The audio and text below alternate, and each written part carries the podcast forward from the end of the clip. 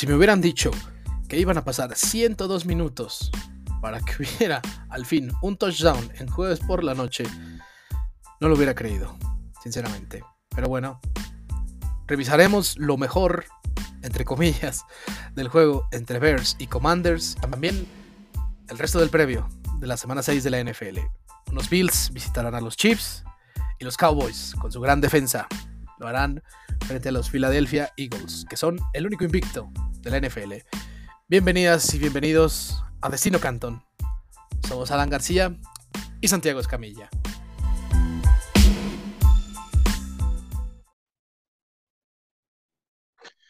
Hola, ¿qué tal? Muy buenos días, buenas tardes, buenas noches. Bienvenidas y bienvenidos a un episodio más de Destino Canton.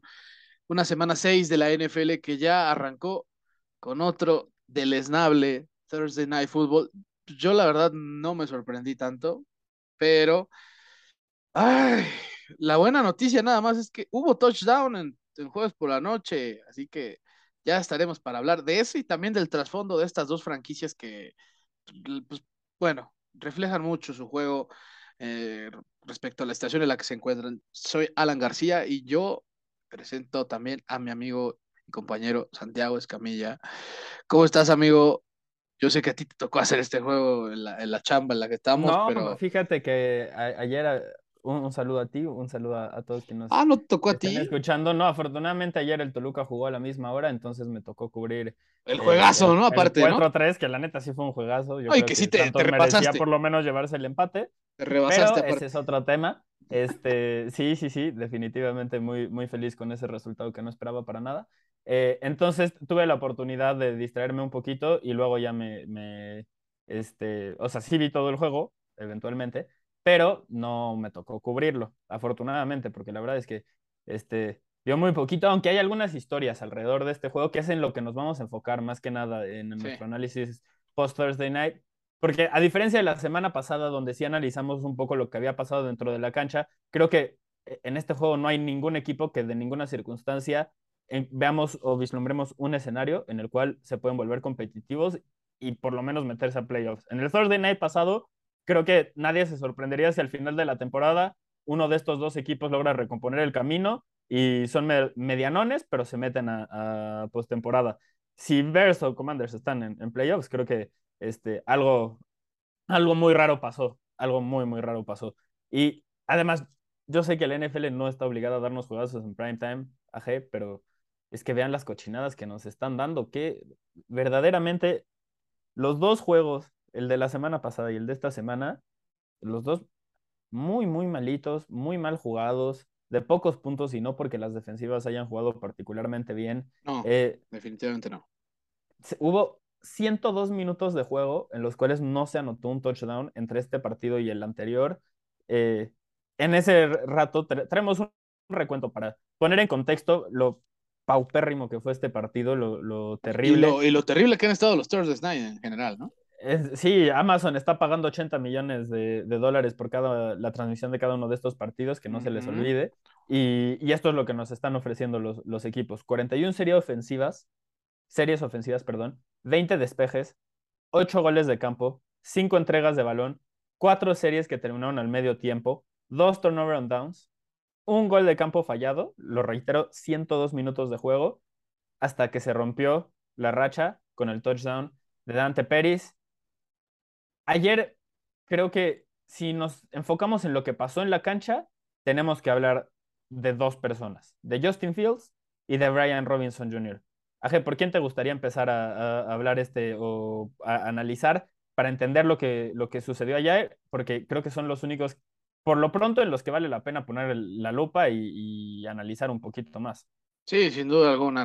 Bueno, nada más de esos 80 millones, bueno, quiero hacerles la conversión. Amazon pagó mil millones de, dólares por 11 años tener la transmisión del jueves por la noche. Así que, pues yo, yo pensaría que tienen el tiempo suficiente como para decirle a la NFL, oye, ponme juegos mejores, por favorcito, ¿no?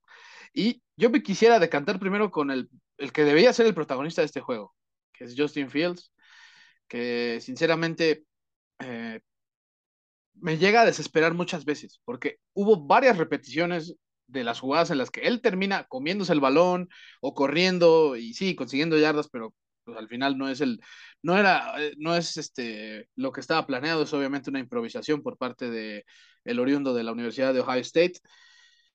Creo que Justin Fields eh, sí nos ha quedado a deber, tuvo sus destellos, ese touchdown con Dante Pérez, muy bueno.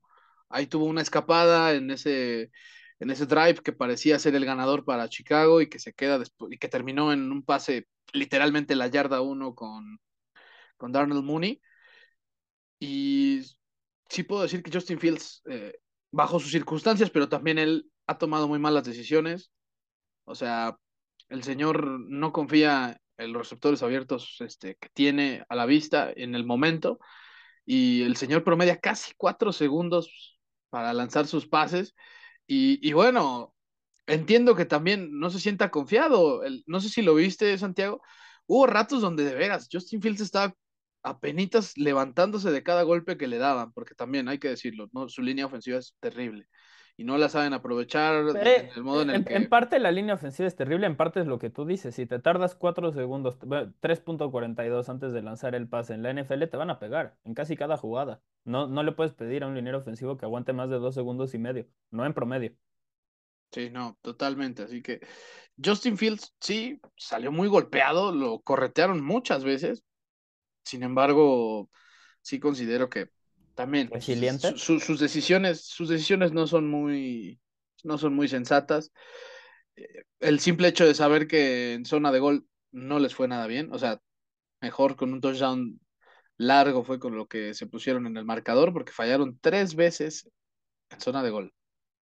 Y eso, para un equipo que se supone tiene a su coreback del futuro, pues no está funcionando, ¿no? Aquí es donde está la crítica para Justin Fields y obviamente para su coordinador ofensivo y también para Matt Iberflus, porque en serio creo que Chicago está estancado, es un equipo estancado, o sea, después de esa temporada muy buena que tuvieron con Matt Nagy en, si no me equivoco, 2018, pues realmente Chicago fuera de ese año, ese pequeño oasis, se ha encontrado en un estancamiento en el que no más, no da batalla.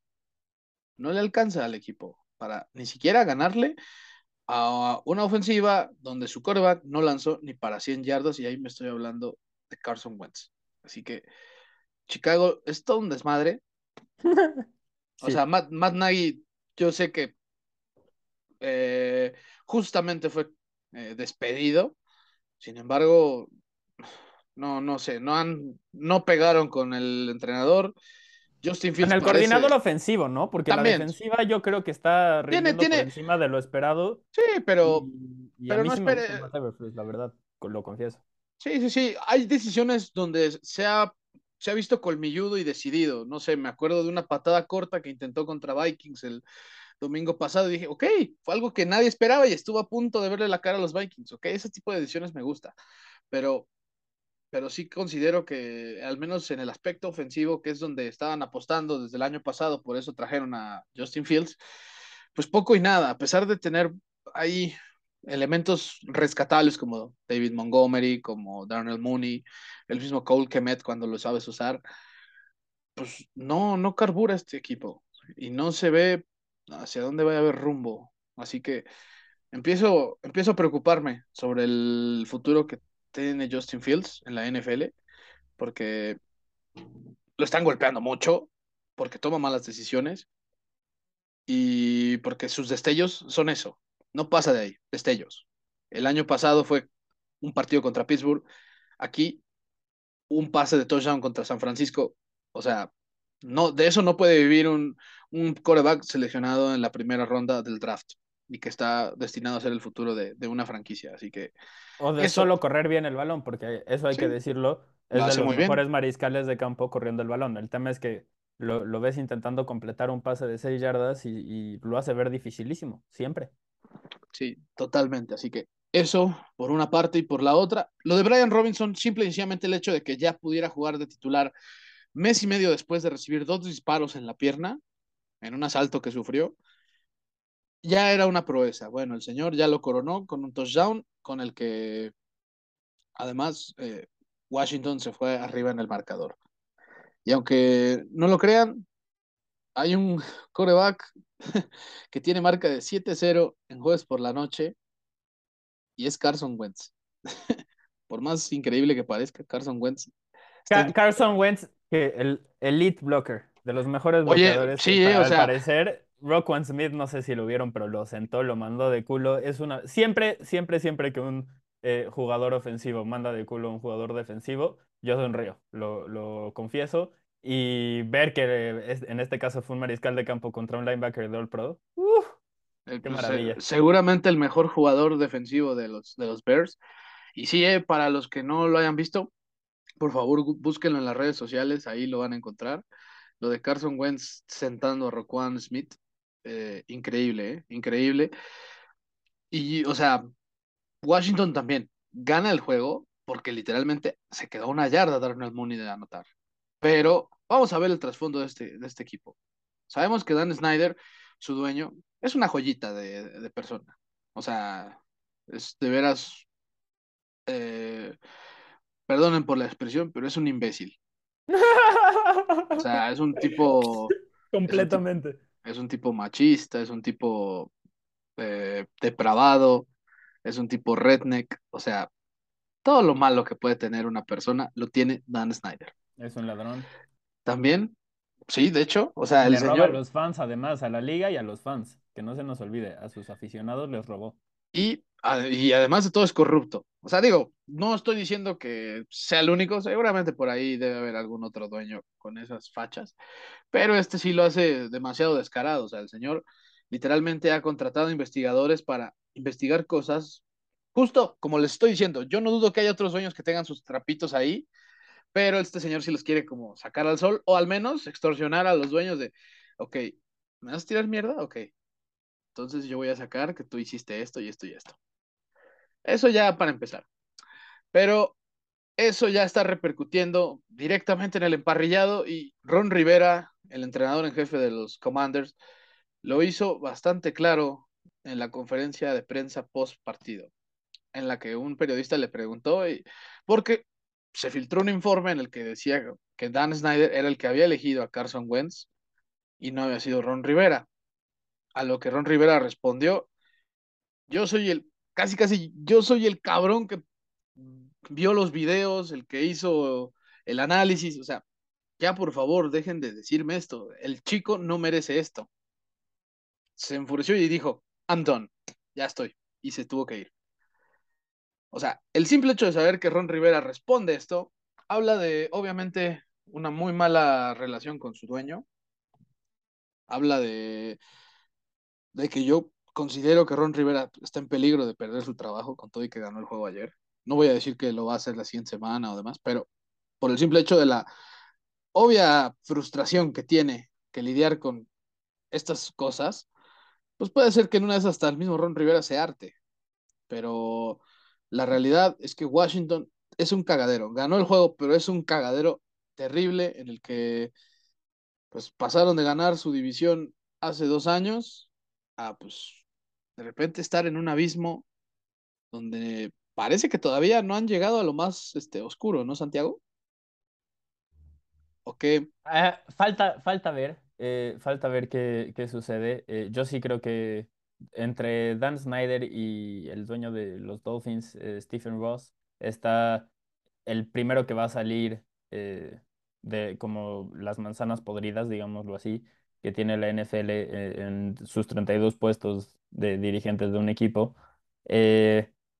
la verdad es que es, es, un mal dueño desde el punto de vista deportivo, pero también están todas las, las cuestiones que tú ya señalas y que son muy graves. yo decía, le robó a, sus aficionados y eso no digo que me parezca lo más grave, pero si es de, lo más, o sea, eh, dentro de un equipo de fútbol o de una institución deportiva, si tú no apoyas o no, no, no le ofreces algo este, a, tu afición positivo y además les robas, entonces te estás aprovechando de una cosa, este, pues, muy pura y, no, me, no me parece, eh, no me gusta y, en fin, este no, no en eso. Si quieren, en nuestro Instagram, en Destino Canton, ahí tenemos una publicación donde entramos a detalles un poquito de, las cosas que ha hecho este güey. Y la verdad es que sí, me parece que, así como tú lo dijiste, todavía pueden caer más hondo. Entonces, veremos qué, qué sucede. Tristemente concuerdo en que Ron Rivera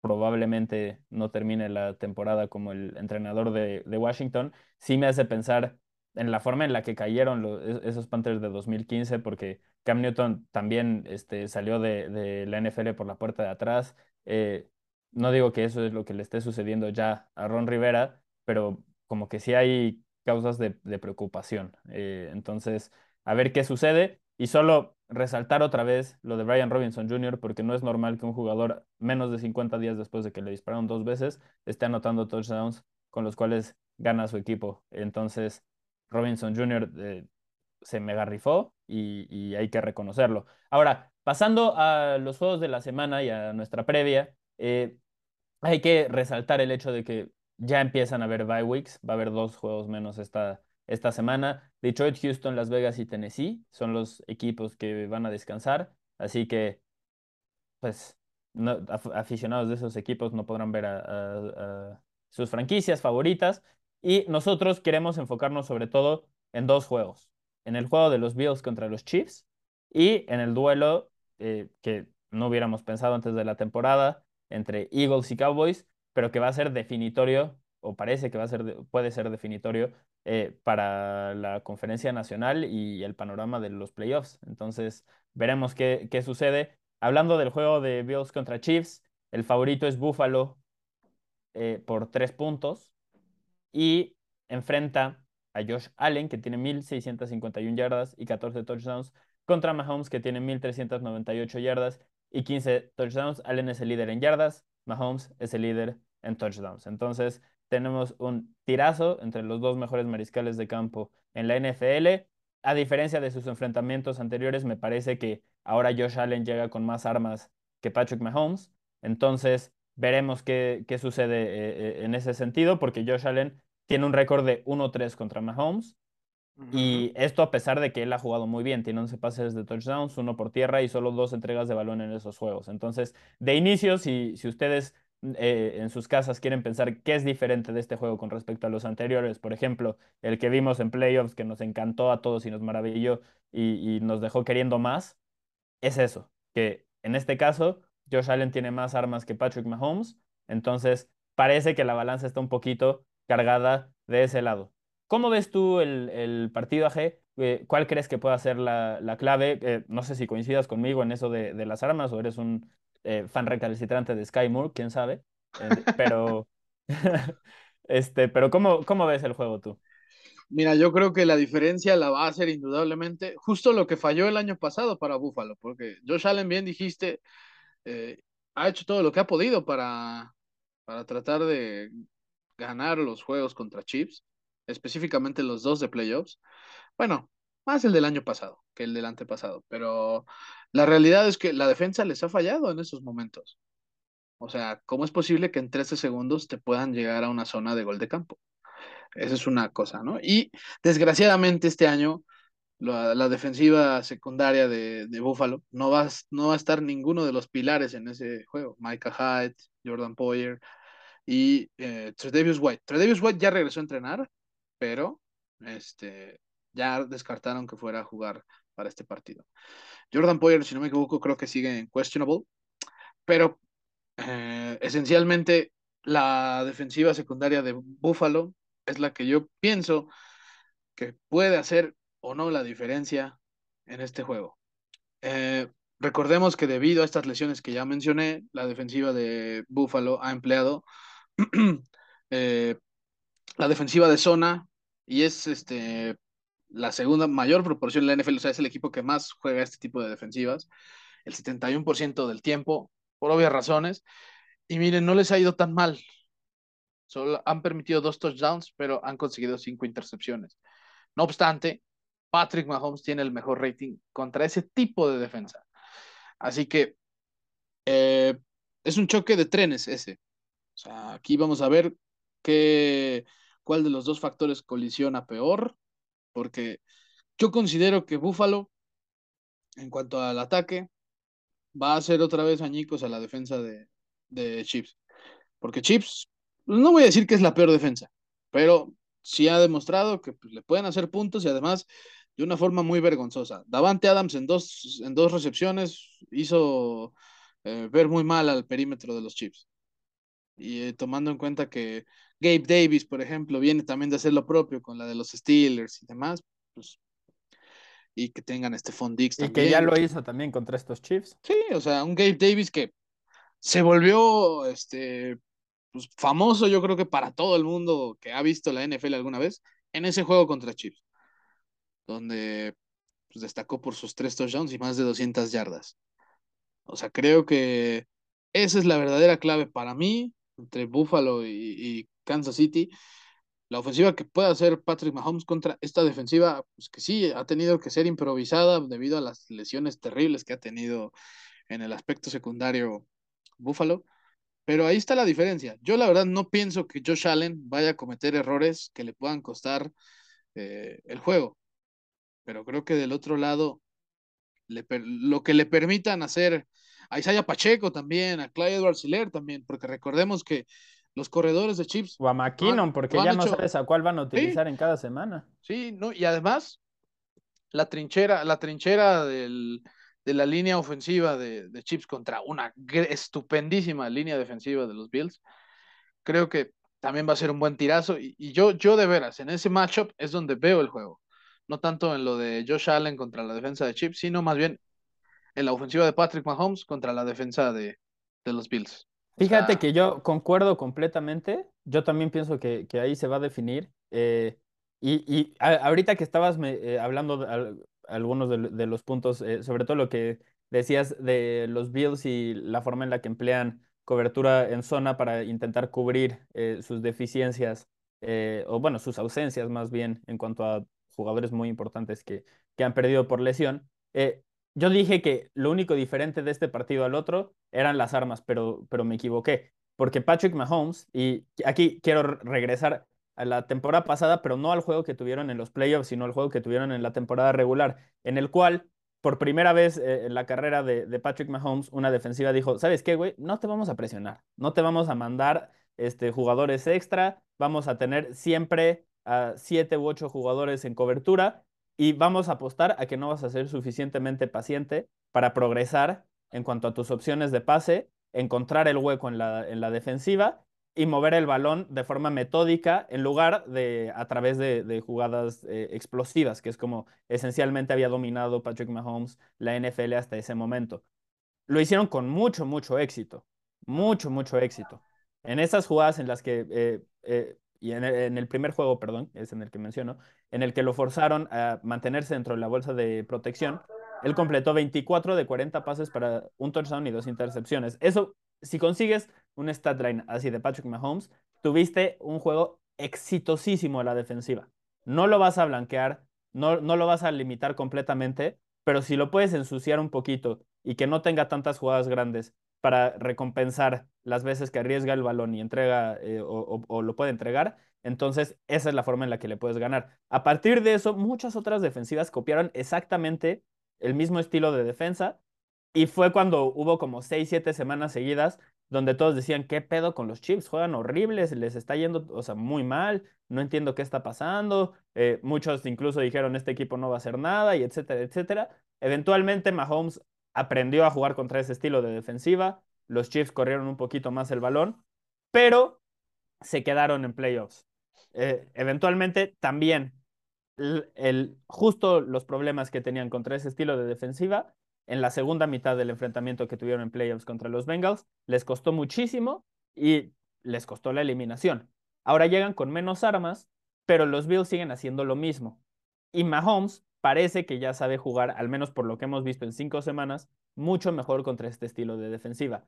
Pero nadie lo hace tan bien como los Bills. Incluso sin sus jugadores de secundaria, del perímetro, que están lesionados, nadie lo hace tan bien como los Bills. Ellos fueron los que encontraron la forma, como la kriptonita de, de Mahomes. Entonces, a mí me interesa mucho ver qué tanto ha progresado Mahomes en ese sentido, porque parece que sí, pero esta es una muy buena prueba en la que, en la que lo puede demostrar. Y también el hecho de que Von Miller ahora lo esté presionando y, esté limitando el tiempo que él puede comprar este, para encontrar opciones de pase va a ser interesante. Eso no lo tenía Buffalo la temporada pasada y ahora sí. Entonces, eh, Estoy de acuerdo, estoy de acuerdo. Este, este va a ser el enfrentamiento porque sabemos que Josh Allen le va a hacer puntos a Kansas City. Si eso, o sea, si eso no llega a pasar, creo que nos vamos a sorprender mucho y ya lo analizaremos a detalle para entender cómo sucedió. Pero definitivamente creo que depende mucho de, lo que haga la defensiva contra de, los Bills contra Mahomes. Concuerdo en que ahí está la, la clave de, de este juego. Habiendo mencionado eso, ¿Quieres resaltar algún otro punto o estás listo para dar una predicción de, este enfrentamiento entre Bills y, Chiefs? No, pues creo que lo dicho ya eh, está todo completo respecto a lo que puedes esperar de este juego. Eso sí, ténganse una buena cerveza o algo así, porque en serio, se espera un gran espectáculo con este juego. Yo pienso que este es uno de los tres mejores juegos de toda la temporada, o sea, de todos los que va a haber en toda la temporada, así que solo disfrútenlos y pues, sigan presumiendo que están viendo a dos de los mejores corebacks de su generación y de la historia en una de esas. Al menos con Patrick Mahomes ya sabemos que es uno de los mejores de la historia. Josh Allen tiene que demostrarlo todavía, pero va por buen camino. Sin más, yo no voy a decir una predicción, pero yo sí pienso que puede ganar eh, Buffalo este juego. Yo me voy a ir con Buffalo. Yo me voy a ir con Kansas City solo porque es en Kansas el juego. Solo por eso. Realmente creo que es un mejor equipo Buffalo. Creo que tienen la receta para hacerle daño. Y si no fuera porque el juego es en Kansas, yo me voy completamente eh, por los Bills. Entonces, sí veo la forma en la que pueden ganar el partido. Eh, lo único que sí quiero decir es que estoy muy enojado con la NFL porque tuvieron oportunidad de poner este juego en prime time en tres slots, tres eh, momentos diferentes y en lugar de eso, prefirieron darnos a los Bears contra los Commanders y a los Broncos contra los Chargers. Otra vez a Russell Wilson cocinando este, comida incomible. Entonces, la verdad, ahí yo creo que la cagaron, se dice abiertamente, ese es un error. Este juego tenía que ser en prime time y no entiendo por qué va a ser al mismo tiempo que otros este, dos o tres de forma simultánea. Eh, eh, no tiene sentido. En fin. Eh, pasando al juego de los Cowboys contra los Eagles, al Sunday Night, que ese sí concordamos en que merece eh, el, horario que le dieron. Los Cowboys van a Filadelfia a enfrentarse a, los Eagles. Cooper Rush tiene la oportunidad de enfrentarse probablemente a la mejor defensiva contra la que ha jugado hasta este momento. Filadelfia es favorito por 6.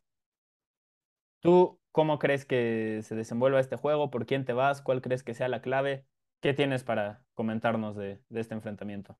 Bueno, aquí no me voy a ir, o sea, vamos a tratar de analizar todo lo que se puede analizar previo a este juego. O sea, hay que tomar en cuenta que los Cowboys han ganado sus últimos ocho duelos divisionales, que eso tiene que ver mucho con que el año pasado realmente eran los favoritos por todo. Pero eh, la verdad, la verdad, por el simple hecho de los factores que haya de un lado y de otro, es por lo que me voy a decantar, y es que eh, creo que la defensa de Cowboys en estos momentos es eh, un poquito más diferencial que la de Eagles, por el simple hecho de que hace algo más que solo defender, también anota.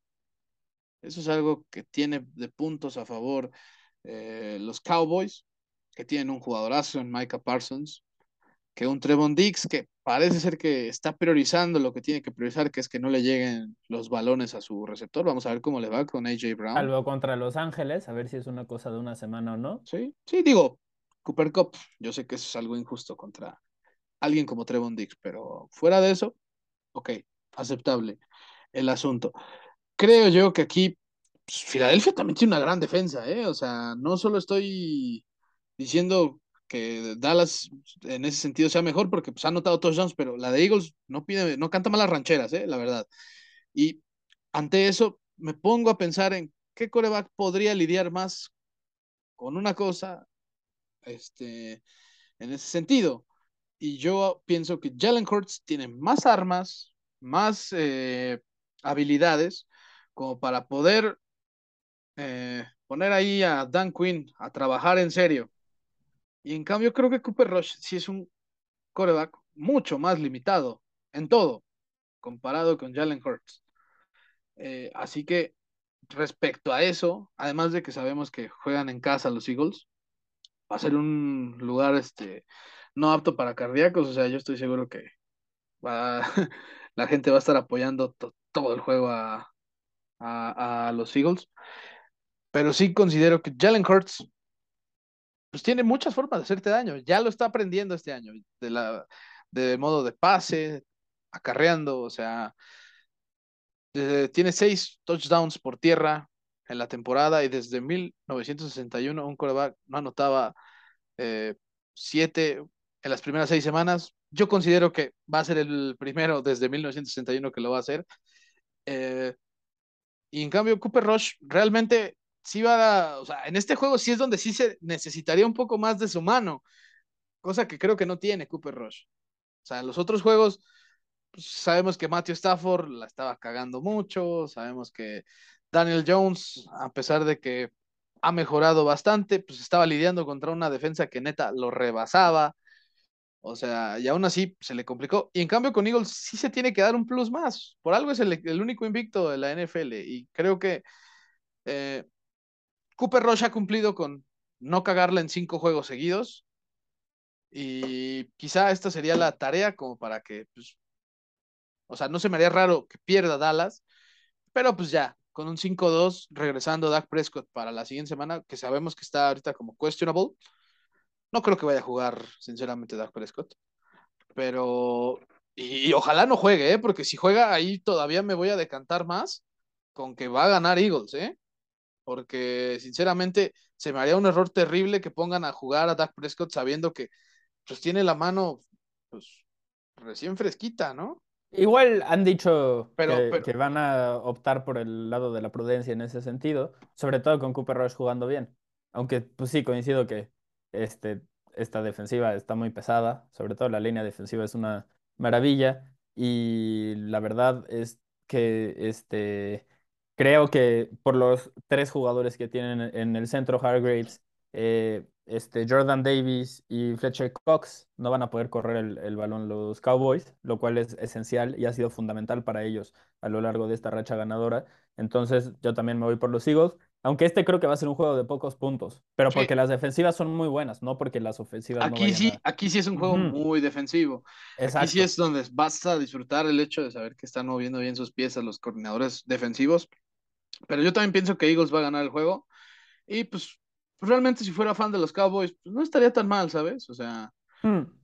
aquí el hecho de, que se... si le compiten a los Eagles, creo que van a estar felices. ¿Con un suplente? Sí, exacto, y que al final de cuentas seguramente esta es de las... Es la última semana quizá que tenga a Cooper Rush como titular. Eh, así que pues un 5-1 en ese lapso creo que es un buen negocio. Así que Además, no todo está perdido. Yo sé que Eagles ya les habría llevado un juego de ventaja, pero todavía falta el que vayan a jugar en Dallas. Esperar que Eagles quizá tropiece eh, en la temporada. O sea, no estaría todo perdido. Y que pues, Cowboys, pues, sí, yo lo veo segurísimo, al menos en una plaza de comodín, este, con esa defensa que tiene, si es que no hay una lesión grave. Pero sí, yo me voy por Eagles a que va a seguir como único invicto en la, en la NFL. Así que este juego que considero yo que sí, está bien que esté en el horario prime. Este quizá yo lo hubiera puesto en lunes por la noche, el de Broncos lo hubiera pasado a la tarde y a Buffalo yo lo hubiera puesto en Sunday night, que ese es el Eso concuerdo en que hubiera sido lo más sensato, pero bueno. Pero, pero bueno, yo, tiene, no tiene otros planes. Los caminos de la NFL son misteriosos y no se cuestionan. Y no son eh, como, no son como eh, uno pensaba, ¿no? Eso sí, si les gustan las defensivas que asedian al mariscal de campo y que lo tienen bajo presión siempre este, este, es el juego para, para ustedes. Eh, esa es la especialidad de ambas defensivas, entonces puede haber mucho, este, muchos highlights por, por ese sentido. Entonces, coincidiendo los dos en que ganan los Eagles, ¿qué te parece que pasamos al juego de los Ravens contra los Giants? En este, los Ravens van a ser los, los, picks, los picks rápidos, ¿no? En este sentido. E, exactamente, porque creo que, a ver, en este coincidimos los dos en que se lo van a, llevar los, los Ravens. Los Giants están, han sorprendido mucho. Creo que a futuro hay, hay razones para, para ilusionarse. Eh, Daniel Jones, a mí me está gustando lo, lo, que he visto y si lo mantiene, creo que eventualmente tenemos que, que, habrá que tener una conversación en torno a, a, lo que puede ser él como mariscal de campo titular o no, etcétera, pero eso viene más adelante. Eh, lo que me interesa de este juego es ver al coordinador defensivo de los Giants, Wink Martindale, eh, que pasó 10 años en Baltimore y los últimos cuatro como coordinador defensivo, jugando contra Lamar Jackson. Él conoce a la ofensiva de Baltimore también como cualquier coordinador defensivo en la NFL. Entonces, quizás ahí tenga algo esquemático que, que le pueda ayudar a mantener el juego cerrado y, ahí se puede eh, gestar alguna sorpresa en, en, ese sentido pero la diferencia de talento entre ambos equipos es sustancial, incluso me atrevo a decir más que con los Packers la temporada pasada, porque los Giants han seguido perdiendo jugadores por lesión. En este momento, sus cuatro esquineros titulares están cuestionables para ver y, no han entrenado de forma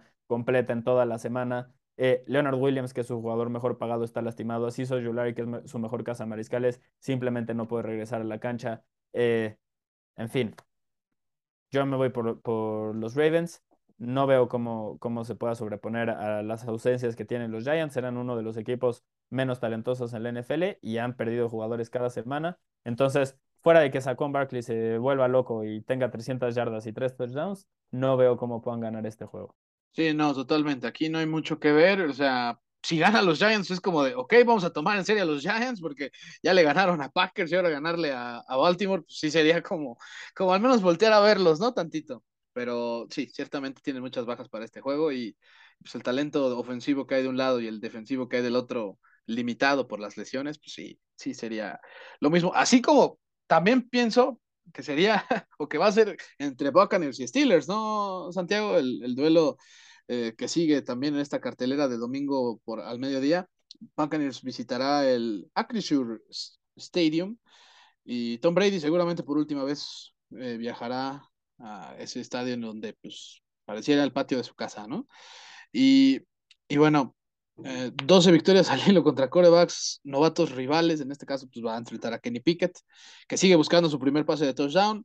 Los Steelers, que yo les voy adelantando, va a tener su primer 1-5 desde el 88. No van a contar con Minka Fitzpatrick, tampoco con Pat Fryermuth, así que pues un día, un, feo día para que seas fan de los Steelers. Y lo digo incluso a mí mismo para que no me ponga tan triste ese día. Y yo solo quiero decirles a los aficionados de equipos grandes que esto es lo normal y así debería de ser siempre. Los equipos, perdón que te lo diga así tan agresivamente, este, pero los, los, o sea, todos eventualmente tenemos que tolerar una este, temporada muy, muy mala de nuestros equipos y a los Steelers les tocaba después de 20 años de tener un mariscal de campo de Salón de la Fama. Y además de, es que los Rooney son tan buenos dueños como cualquiera en la, en la NFL, entonces eh, la verdad que han gozado de un, un, una seguidilla de éxitos este, a través de los años que no es común, entonces a mí me da un poco de gusto, lo confieso, ver que los Steelers por fin están probando lo que el resto de los equipos en la NFL salvo quizás por los Patriotas, que también les está pasando un poquito, este, habíamos sufrido. Entonces, qué bonito que ya también se empapen de, de, esto. algún día tenía que pasar, ¿no? Exactamente, algún día tenía que pasar. Y tú lo, tú lo dijiste, te puedes asegurar que los Steelers te van a poner unos 5, bueno, yo casi casi puedo asegurar que se van a poner unos 7, porque sus siguientes dos rivales son los Dolphins y los Eagles. Entonces, la verdad es que lo que sí cuestiono de esta temporada es por qué elegiste que los primeros cuatro juegos como titular de tu mariscal de campo novato fueran contra Buffalo, contra Tampa Bay, contra Miami y contra Filadelfia. Son cuatro de las diez mejores defensivas de la NFL. La única forma en la que se me ocurre es que literal dijiste, lo voy a echar al fuego, voy a ver lo que tengo y si no me gusta lo que veo, entonces el próximo año me voy por un mariscal de campo. Fuera de eso, no entendería la lógica genuinamente no entendería la lógica porque parece que le estás poniendo el pie, casi, casi. Sí, sin duda, así que los dos nos decantamos con Buccaneers, obviamente. Así como creo que también los dos nos vamos a decantar por Packers, ¿no? En el Jets. Fíjate que esta a mí me está haciendo duda porque los Packers sí, no, no, sé, no sé si se puede decir que son el equipo más talentoso, al menos en ofensiva. ¿Tienen al mejor mariscal de campo? Sí. ¿Tienen una mejor línea ofensiva? a ratos, a ratos esta temporada, históricamente a través el mismo de los el, mismo Bactiari ha hecho muy mal las jugadas, ¿no? Sí, y lo, y lo están rotando una serie y una serie junto con su suplente porque no está del todo sano y es una situación muy rara. La ofensiva de los Packers en este momento no, no parece estar carburando fuera de, de cuando utilizan a sus dos corredores. Eh, el mejor receptor e, esta temporada es Romeo Dobbs, que incluso con eso está cometiendo de repente algunos errores de novato. Entonces, eh, vimos cómo les fue la semana pasada contra los Giants. Y yo creo que los Jets tienen bastante, bastante más talento que, que los Giants. y confianza, ¿eh? Confianza. Exacto. Entonces, el tema es que yo todavía no confío en los Jets porque sus victorias son contra Jacoby Brissett, el suplente de Cleveland, y contra dos novatos en su primera acción. Bueno, no sé, no, no sé cómo quieras eh, evaluar ahí la situación de Trubisky y Pickett, si uno fue suplente o no, pero... no, pero, ah, pero, pero la verdad es que Zach Wilson, Zach Wilson ganó ese juego en esa última ofensiva, así que sí. ahí no tuvo mucho que ver tanto la ofensiva. Pues, o sea, un poco porque si la otra ofensiva hubiera podido anotar más puntos, pues estamos hablando de, de otra cosa. Eh, pero, en fin, y la semana pasada contra Skylar, Skylar Thompson, ¿no? Entonces, esta es una buena prueba para los Jets. También me voy a ir por Green Bay simplemente porque es, en Green Bay. Lambo, exacto. Correcto. Yo y, también me fui y, por y todavía no confío en los Jets. Me gusta el proyecto, creo que tienen mucho talento y ojalá y me empiecen a convencer con una victoria sobre Green Bay en Green Bay. Pero en este momento todavía no confío del todo en ellos y eso sí, Brice Hall explotó contra Miami, ojalá y lo mantenga contra Green Bay, le ayudaría muchísimo a los Jets. Pasando a un juego que también creo que va a estar bastante, bastante bueno. Bueno, espero, dependiendo de quién juegue como mariscal de campo para los, para los Dolphins. Vikings contra, contra Miami. Eh, los favoritos en, en, este caso son Minnesota por tres puntos. Creo que depende mucho eh, como la, la, predicción que se pueda hacer de este juego. Eh, el hecho si Jacoby Brissett logra superar el protocolo de conmociones, que es una situación muy rara. Teddy, Teddy Bridgewater, ¿no? ¿Quién dije? Ah, Jacoby Brissett. Terrible, terrible. La semana pasada fui yo, ahora tocó a ti, pero. Ahora me tocó a mí. No, pues es que además acaba de mencionar a Brissett y. En fin, sí. no, no, no, Terry Bridgewater, perdón. Este, y además, Jacoby Brissett era el sustituto la temporada pasada. Eh, en fin, este. No, la cagué, lo siento. Así es lo que no es. No, no te, eh, preocupes, no te preocupes. Terry Bridgewater está en el protocolo de conmociones, es una situación medio rara porque no, o sea, como que no parece tener síntomas, ni parece haber evidencia de que él estaba caminando este, de forma rara y que por eso estaban eh, evaluando, o como que estaba mostrando inestabilidad a la hora de caminar, no, no, no de forma rara.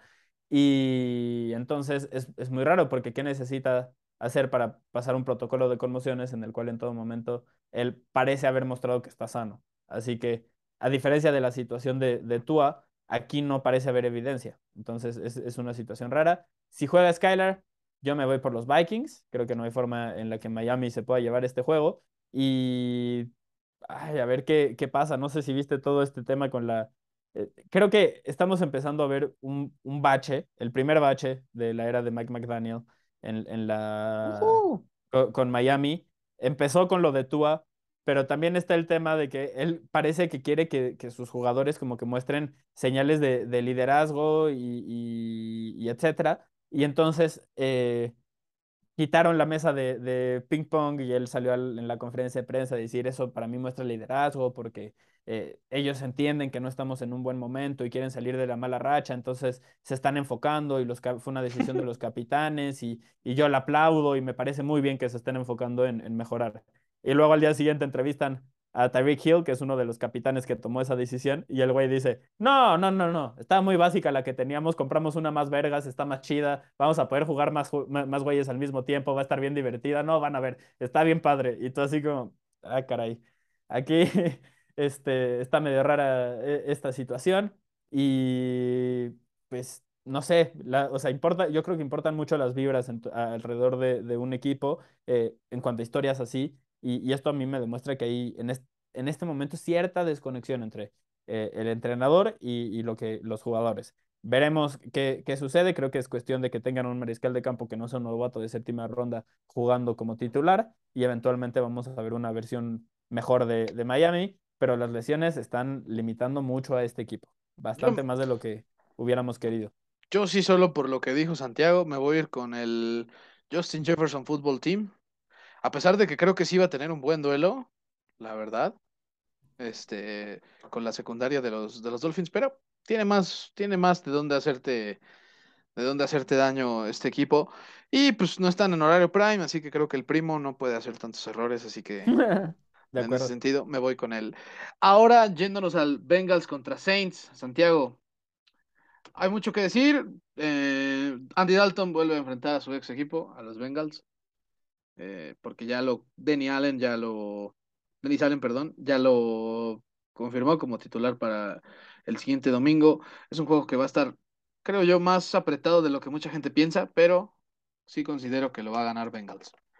Porque creo que tiene las armas, creo que ya despertó eh, Cincinnati de ese pequeño tropiezo que tuvo en las primeras dos semanas. Se ve un cambio mejor. Yo sé que pudieron haber hecho mejores las cosas contra Baltimore, pero también no se pueden permitir que el margen siga creciendo entre Ravens y Cleveland con ellos, porque si no, ahí se les pueden ir yendo victorias valiosas que al final de la temporada van a decir, ¡ay!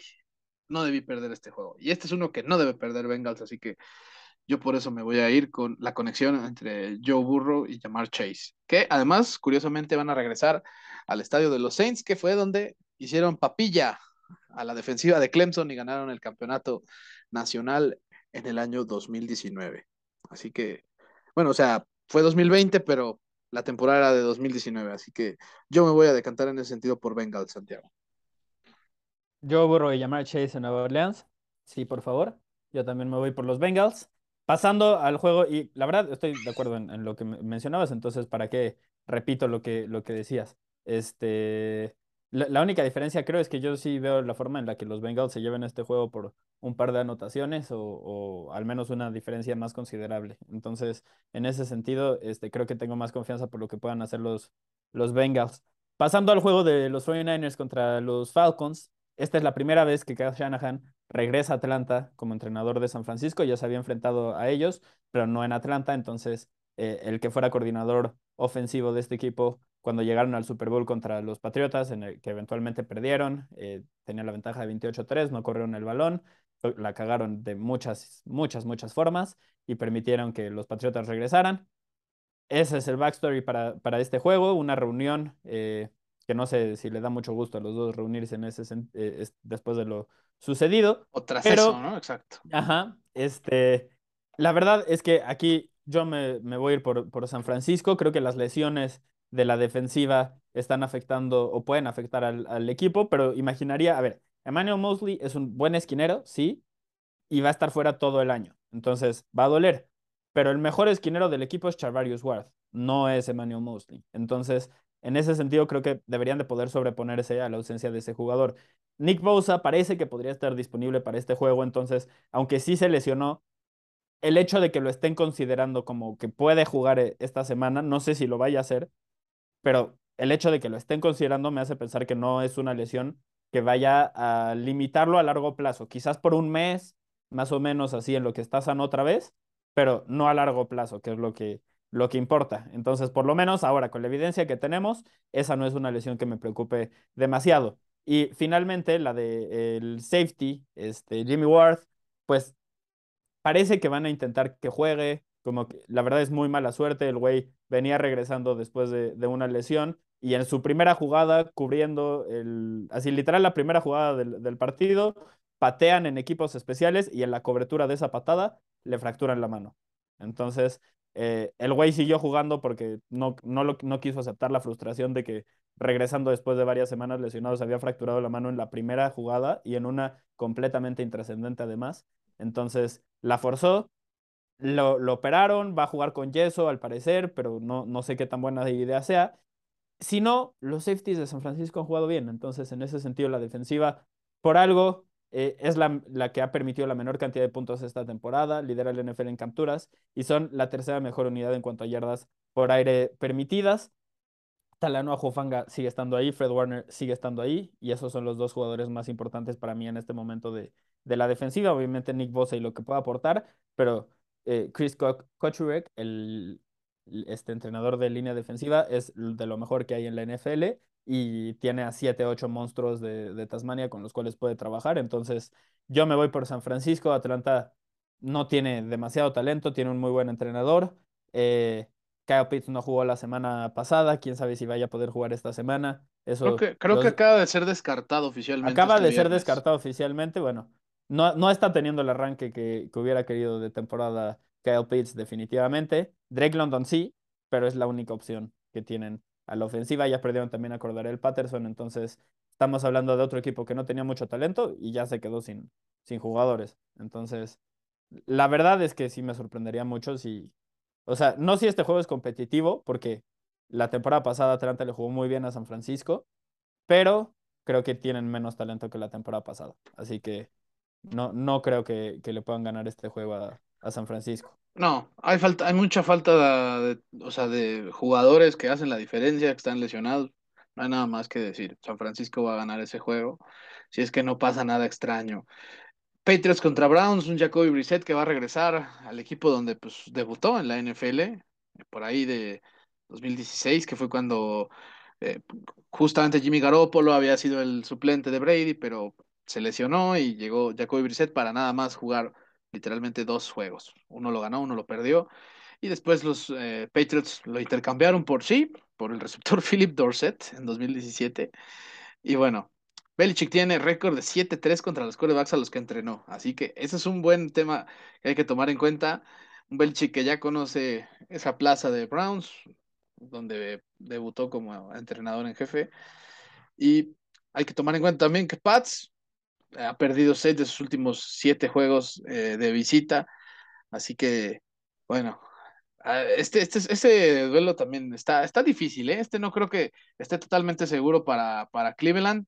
Santiago, yo me voy a ir con Cleveland porque creo que la defensa, ahora sí espero que puedan eh, contra un Bailey Zappi que no lo ha hecho mal, pero, pero no sé, no sé, tengo mis dudas. O sea, realmente estoy diciendo Cleveland porque es, local y porque Patriots no lo ha hecho nada, no lo ha hecho tan bien de visitante en las últimas semanas, pero sinceramente me estoy quedando con esa espinita de que siento que debí poner Patriots, pero me voy a ir con los Browns. Yo, yo sí me voy a ir por los Patriotas, simplemente porque creo que su defensiva, aunque la ofensiva no ha estado esta temporada, al menos la ofensiva por aire, la ofensiva terrestre sí, la defensiva es mucho mejor eh, en ese sentido.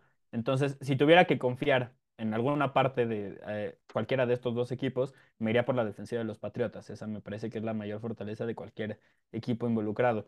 Eh, Nick Chubb es un, probablemente el mejor corredor del NFL, pero justo este ese tema, se va a enfrentar a una buena defensiva.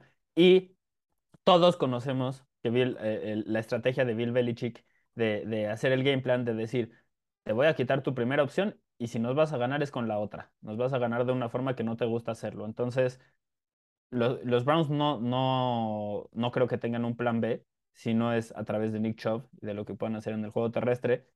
y, por eso me voy a ir por, por, los Patriotas, a pesar de que el favorito en las apuestas es Cleveland. Entonces, eh, lo único que sí me apura mucho es el historial reciente de los Patriotas fuera de Foxborough.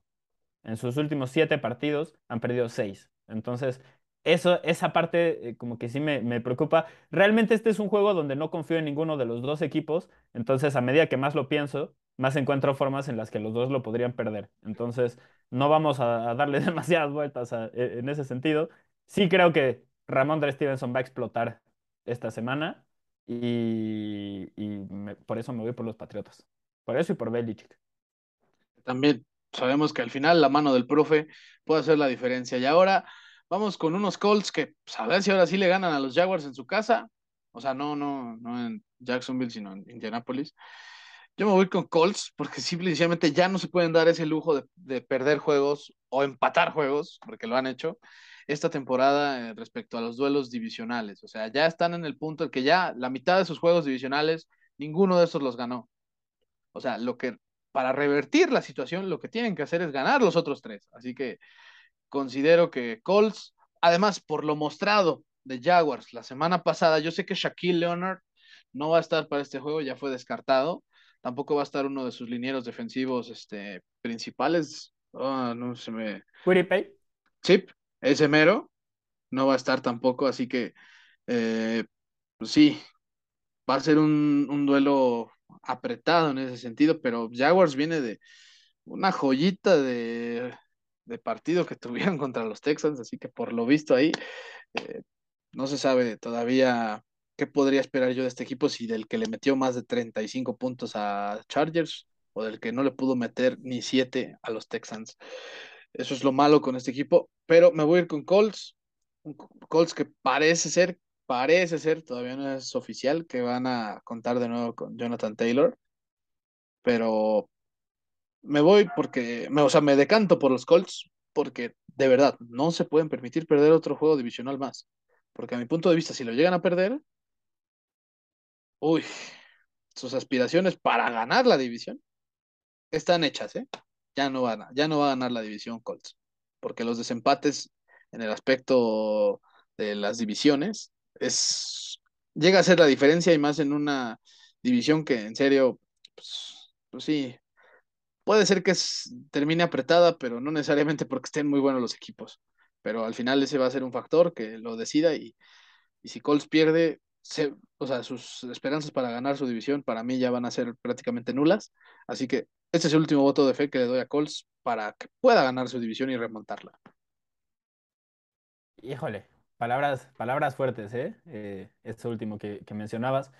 Eh, la verdad, tú resaltabas todas las ausencias que tienen en la defensiva los Colts. Creo que por eso esa unidad no ha rendido al, nivel de lo esperado, aunque han sido decentes. Tampoco es que estemos hablando mal de, de ellos. Eh, la ofensiva es la que ha sido pútrida. O sea, realmente 13.8 puntos por partido esta temporada, menos de dos touchdowns por juego. En la NFL moderna no puedes aspirar a ganar de forma consistente de esa forma. Eh, es, es, es, la razón por la cual, y, si quieres enfrentarte a un equipo bueno como por ejemplo este Kansas City, necesitas que haya errores de, este, en equipos especiales, necesitas que las cebras te ayuden con un par de castigos, necesitas que se junten muchas circunstancias para lograr competir y lograr intentar ganar un, partido. Eh, contra los Jaguars creo que la defensiva va a poder pegarle con todo a, Matt Ryan. Eh, Ryan lidera la NFL en, capturas, tiene 21 en intercepciones, además tiene más de 10 balones sueltos ya en la temporada. Eh, es una, o sea, cuando lo presionan es una catástrofe y creo que los Jaguars, si algo pueden hacer bien, es presionar al mariscal de campo. Entonces, también tú mencionabas, Jonathan Taylor parece que va a regresar pero yo estuve leyendo un poco sobre los temas de las lesiones que, trae Jonathan Taylor. Es un tema de, tobillo que también eh, le ha afectado este, el dedo gordo del pie, tiene turf toe, y, esa es una lesión que es, o sea, sí sanas, eventualmente sanas, a veces. Eh, acabó la carrera de algunos deportistas y, no sé, el, el primero que se me viene a la mente y no es el deporte, pero es el paleta esqueda. El paleta esqueda sufrió con ese problema toda su carrera. Eh, en fin, es, con, Jonathan Taylor, como puede ser algo que le dure una o dos semanas, puede ser algo que le dure meses y eventualmente creo que va a estar sano, pero en este momento no lo está y puede mermar su explosividad. En la NFL, para un corredor como Jonathan Taylor, que basa tanto de, su éxito en la explosividad que tiene y en la hipervelocidad que muy pocos corredores en la NFL pueden igualar, este, ese es un tema que, puede afectarlo. Entonces yo por eso me voy con, los Jaguars, aunque tampoco tengo demasiada confianza en, este equipo todavía. Creo que sí hay más cosas que, me gustan. Creo que Trevor Lawrence cuando no lo presionan se ha visto bastante bien y los Colts y los jugadores que mencionabas pues no van a poder presionar tanto.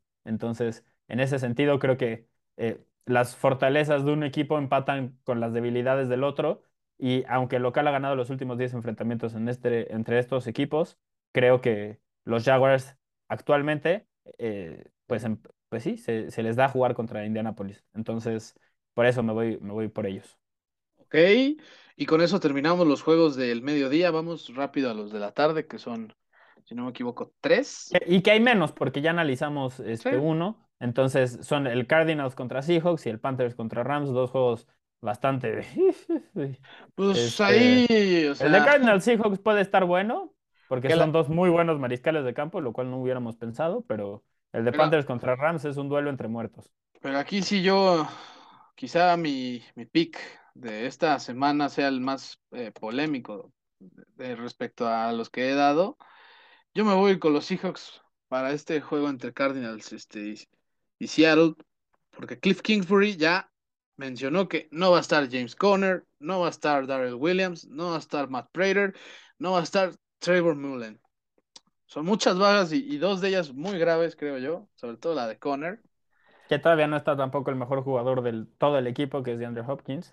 Va a Ajá, hasta es- la próxima semana. que sabemos que está suspendido, pero sí, esas bajas creo que son esencialmente la razón por la que creo que no va a ganar este juego eh, Cardinals.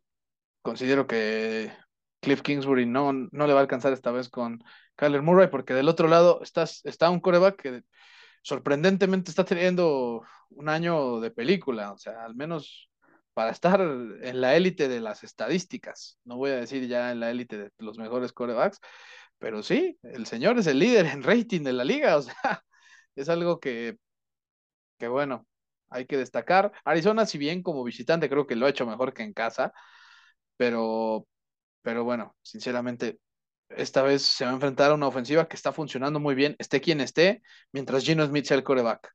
Y como Gino Smith está sano totalmente, pues considero que mi voto es este con Seattle, así que sí, yo me voy, yo me decanto por el equipo que dirige Pete Carroll, porque además también creo que hay más cerebro de un lado este respecto al entrenador en jefe que del otro.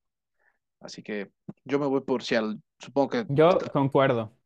Con- concuerdo, y sabes qué, me quedé pensando, ahora mientras estabas hablando, creo que en este juego Seattle tiene más talento a la ofensiva, salvo por la posición de mariscal de campo, e incluso en eso, tú mencionabas, en este momento Geno Smith lidera la NFL en rating, además lidera la NFL en porcentaje de pases completos, y no solo la, la lidera ahorita, sino que si mantuviera el, el porcentaje de pases completos que tiene actualmente, sería la mejor temporada en la historia de la NFL para un mariscal de campo en ese sentido.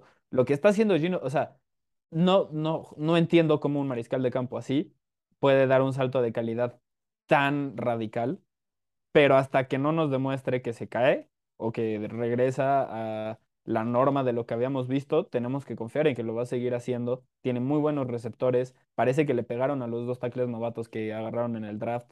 eh, eso importa mucho. Y aunque se lesionó Rashad Penny, Kenneth Walker tercero es muy, muy buen corredor. No sé si se acuerden, yo lo agarré entre mis joyitas del, del draft y dije que desde mi punto de vista era el mejor corredor disponible en este draft.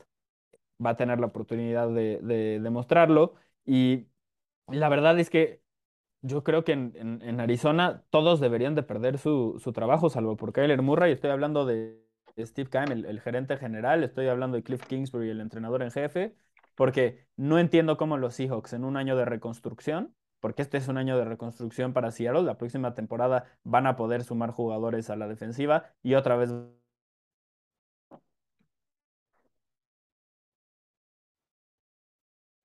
van a ser competitivos, sobre todo si Gino se mantiene al nivel, él sea más talentoso que tú en, un- en una etapa de reconstrucción, cuando tú, en teoría, estás yendo por todo en esta temporada. Arizona, en teoría, está yendo por todo. No, no lo entiendo, no lo entiendo, creo que están haciendo un muy mal trabajo, están desperdiciando mucho talento que tienen en, la posición de mariscal de campo, y hasta me irrita, me irrita hablar de este equipo por ese... Y la verdad que los Cardinals iban a ser un mucho mejor equipo que los Seahawks. En este momento no, no parece que sea el caso. Sí, no, no, no, totalmente. Yo estoy totalmente de acuerdo. Cardinals es un desastre que esperemos que en el Estadio Azteca lo puedan demostrar contra tus 49ers. Ahí sí, yo creo que sería lindo este, ver algo, una Sí, catástrofe que de haya un buen juego. Prefiero eso a dos ofensivas inoperantes y que gane San Francisco por tres al final. La neta, Sí. quiero ir a ver un juego, un buen juego. Entonces también eso debo de decir que está este, lidiando con, bueno, está influyendo en Y, mi bueno, pensamiento. Panthers Rams es el otro. Unos Panthers que dudo que puedan jugar peor que cuando estaba Matt Rule, pero pues no, no les va a, no, no pienso que les vaya a alcanzar ni, ni cerca contra un equipo que la verdad sigue teniendo más, más dudas que este, respuestas, ¿eh? En unos Rams que tratan de replicar el, el campeonato del año pasado, pero están muy lejísimos de encontrarlo. Sin embargo, pues, Rams tiene jugadores diferentes con los que puede hacer la, este, pues que este juego sí, sí de su, de su lado y, y sí considero que los Rams van a ganar este juego, un Copper Cup, que yo creo que sí se va a rifar. O sea, esencialmente Mira, no, ni siquiera necesita hacerlo. Los Rams, la defensiva con Jalen Ramsey y Aaron Donald va a jugar contra una ofensiva liderada por PJ Walker. Ese va a ser el mariscal de campo de Carolina con un entrenador de, de nuevo. O sea, si los Rams no aplastan a los Panthers esta semana, creo que todos nos preocupamos un poco o un mucho ya por lo que está pasando en, en Los Ángeles. Hace rato yo dije, es un duelo de muertos. Me, arrepiento un poco de, haber sido tan categórico. Los Rams, creo que hay una forma en la que puede, o sea, me puedo imaginar que mejoren las cosas y, sea mejor, pero en este momento pues están lidiando con algunos temas. Por ejemplo, eh, Cam Makers lo acaban de separar del equipo y es un corredor muy, muy talentoso. El año pasado en playoffs fue fundamental para el equipo y ahora lo separas porque no, no, no puedes encontrar la forma de involucrarlo en la ofensiva cuando no tienes armas fuera de Cooper Cup.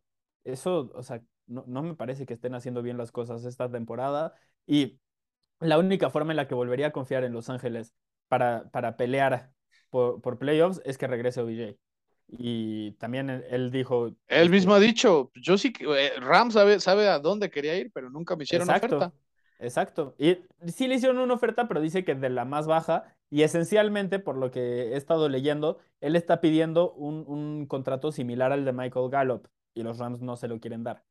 Y pues No, ahora no, sí o que, sea, la verdad es que yo prefiero a BJ que a Michael Gallup y Gallup es un gran receptor. y pues ahora sí que como diría Santiago, si le ofrecieron pues básicamente lo mínimo, pues como lo dijo en su momento acá en Destino Canton, pues qué manchado, ¿no? Porque Pues es sí, uno de los, es uno de los que aparte te aportó, sí, nada más un touchdown, pero pues fue por un touchdown por lo que ganaste el Super Bowl. Así que No, y que además, si no se hubiera chingado, yo estoy seguro de que él es el MVP y no Cooper Cup. Porque sí, Cooper Cup eventualmente asumió el rol que estaba teniendo eh, OBJ después de su lesión y como empezó, o sea, siguió produciendo y, y traía el tema de la triple corona y fue fundamental, o sea, fue un MVP merecido. eh, que, eh, se, puede- se puede entrar al debate, Aaron Donald, etcétera, etcétera, pero eh, creo que había mérito suficiente para Cooper Cup.